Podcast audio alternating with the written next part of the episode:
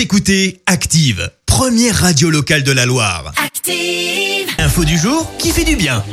Allez, ce matin, on parle d'une belle histoire qui est d'ailleurs insolite en Bretagne. Une femme a retrouvé son alliance 40 ans après l'avoir perdue sur une plage. C'est un chercheur de métaux qui a fait l'incroyable découverte dans les Côtes d'Armor. Nicolas a fait la découverte au mois de juin dernier. Entre des galets et le sable, il a retrouvé l'alliance. Il décide alors de publier la photo de sa découverte sur Facebook et en quelques heures à peine, magie des réseaux sociaux, la propriétaire de la bague est identifiée.